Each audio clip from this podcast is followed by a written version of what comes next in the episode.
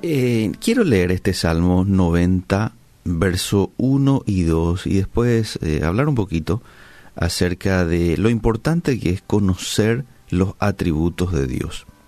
Dice, Señor, tú nos has sido refugio de generación en generación. Antes que naciesen los montes y formases la tierra y el mundo, desde el siglo y hasta el siglo, tú eres Dios. Y creo que como creyentes necesitamos conocer aquel a quien adoramos, ¿verdad? La comprensión humana es limitada, hay que decir esto. De hecho, hay muchas cosas que no vamos a poder entender, pero comprender todo lo que podamos es muy beneficioso. ¿Por qué? Por varias razones. En primer lugar, profundiza nuestra relación con Dios, con nuestro papá. Y en segundo lugar, nos ayuda a compartir nuestra fe con entendimiento a los demás. Entonces, con esto en mente quiero compartir contigo cuatro atributos del Todopoderoso. Cuatro atributos de nuestro Dios. En primer lugar, decir de que Él es una persona. La Biblia en varios pasajes nos muestra de que hemos sido creados a la imagen de Dios, que fuimos creados con la grandiosa capacidad de sentir, razonar, tomar decisiones, amar.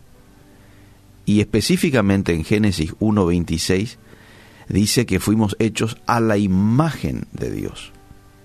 Hay una referencia también en Deuteronomio capítulo 7, versos 7 y 8. Por lo cual esto nos lleva a concluir que Él también tiene estas capacidades.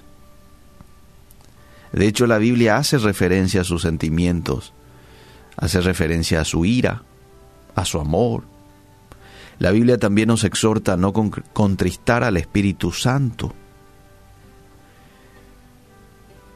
Una cosa no puede amar. Yo tengo aquí al lado mío un celular y este celular no puede amar. Este celular un día no es que amanece triste o airoso. No, evidentemente eso es una cualidad de una persona que tiene vida.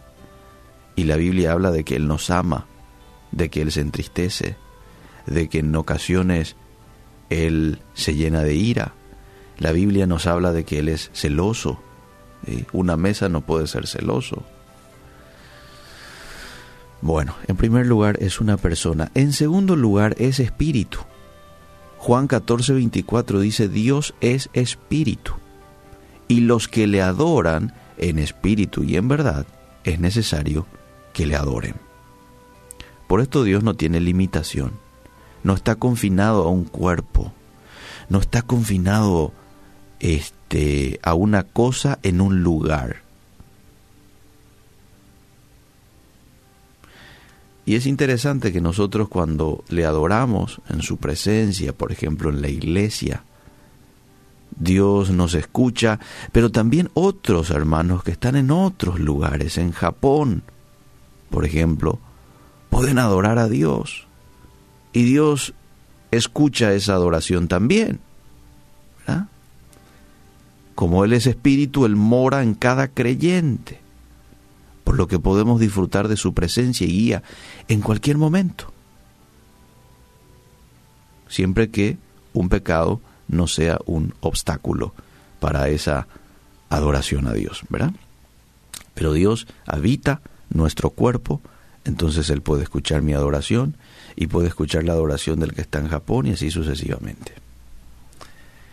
Isaías 40, 28 dice, ¿no has sabido? ¿No has oído que el Dios eterno es Jehová, el cual creó los confines de la tierra? ¿No desfallece, ni se fatiga con cansancio, y su entendimiento no hay quien lo alcance? Es decir, Dios ha sido, es y será siempre. Nada existía antes de Él, y nada durará más que Él. Wow. Dios es eterno. Y lo siguiente Dios es inmutable. Malaquías 3, 66 nos habla acerca de esto.